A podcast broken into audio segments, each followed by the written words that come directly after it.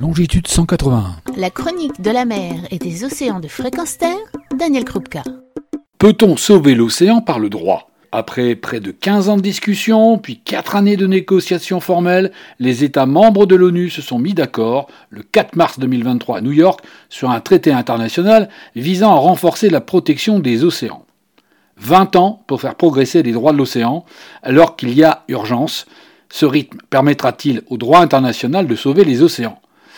Examinons la teneur de cet accord pour en tirer quelques leçons avec un peu de recul. Salué quasi à l'unanimité comme un tournant décisif, le traité de mars 2023 est une avancée juridique qui doit encore être validée et adoptée, mais euh, qui apportera un cadre juridique pour la création d'aires marines protégées en haute mer, opposable à tous les États signataires. En clair, on ne pourra refuser la création d'une aire marine protégée si un État s'y oppose.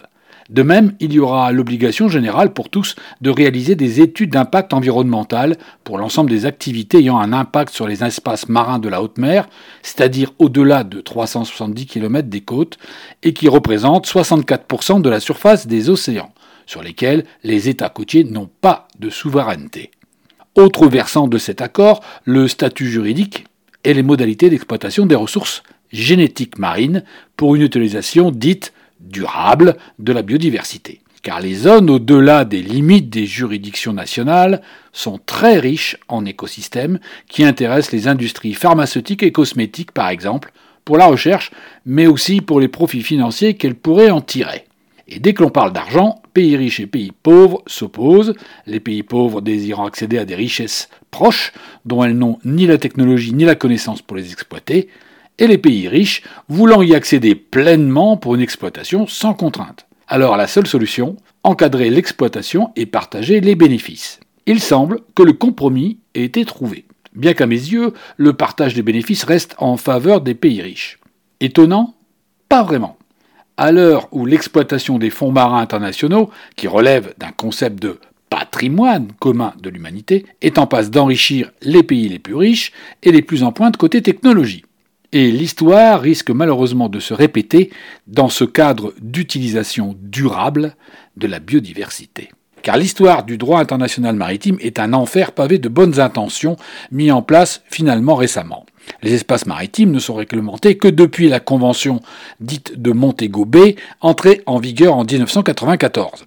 Et encore quelques obligations générales et de principe quant à la protection des océans et de leur biodiversité, peu mise en œuvre en l'absence de contrôle, de suivi, d'autant qu'en cas d'incident, pollution par exemple, c'est l'état du pavillon du navire qui a la compétence exclusive pour les dommages qui ont été faits. Mais malheureusement, une grande partie de la flotte mondiale de marine marchande navigue sous pavillon de complaisance immatriculés dans des petits États, choisis pour leur juridiction peu contraignante en matière de normes environnementales ou de droit du travail. Le résultat, c'est une fragmentation géographique et juridique incompatible avec l'exercice appliqué du droit international. Qu'est-ce qui rend le droit international si difficile à mettre en œuvre?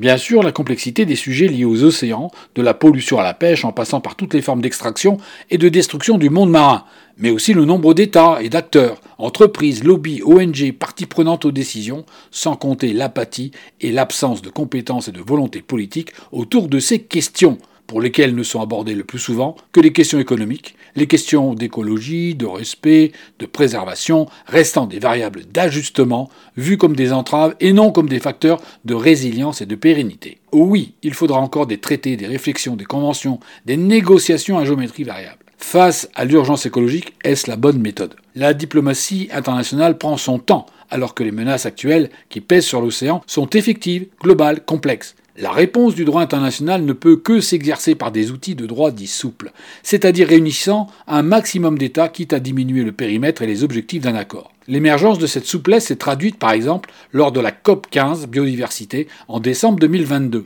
Le cadre mondial y a été adopté et immédiatement applicable, sans la structure juridique d'un traité, sans ratification associée. C'est dans cette direction que le droit peut permettre une accélération des mesures de protection de l'océan, visant une conservation, voire une protection et une restauration de la biodiversité, indispensable aux vivants sur cette planète. L'océan a besoin d'avocats, de diplomates qui prennent sa défense face à la rapidité des crises et des menaces qui pèsent actuellement sur lui. Retrouvez et podcastez cette chronique sur notre site fréquenceterre.com.